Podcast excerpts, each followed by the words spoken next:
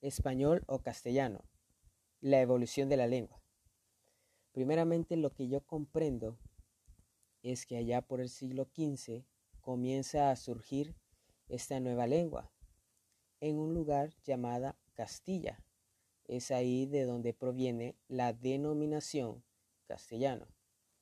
El español o el castellano en el siglo XV era el más destacado entre las diversidades de lenguas.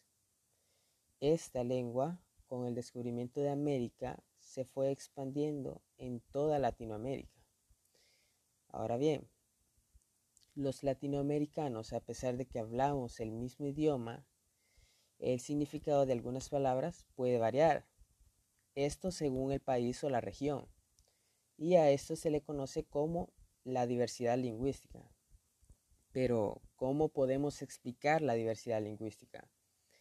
Es ahí donde entran las diferentes costumbres y culturas, como por ejemplo, desde pequeño, aquí en El Salvador se nos enseñó, o más bien aprendimos, que la palabra bicho en El Salvador significa niño, mientras que en otros lugares esta palabra significa insecto.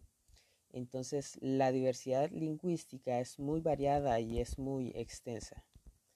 Ahora bien, ¿por qué es importante esta evolución de la lengua? Porque ha facilitado la comunicación entre los hispanohablantes o los que hablamos la lengua. Ahora bien, ¿podríamos comunicarnos aunque habláramos diferentes idiomas? En la actualidad es posible, porque existen diferentes medios traductores que nos ayudan a facilitar la comunicación entre idiomas diferentes y lo que permite una globalización entre las personas.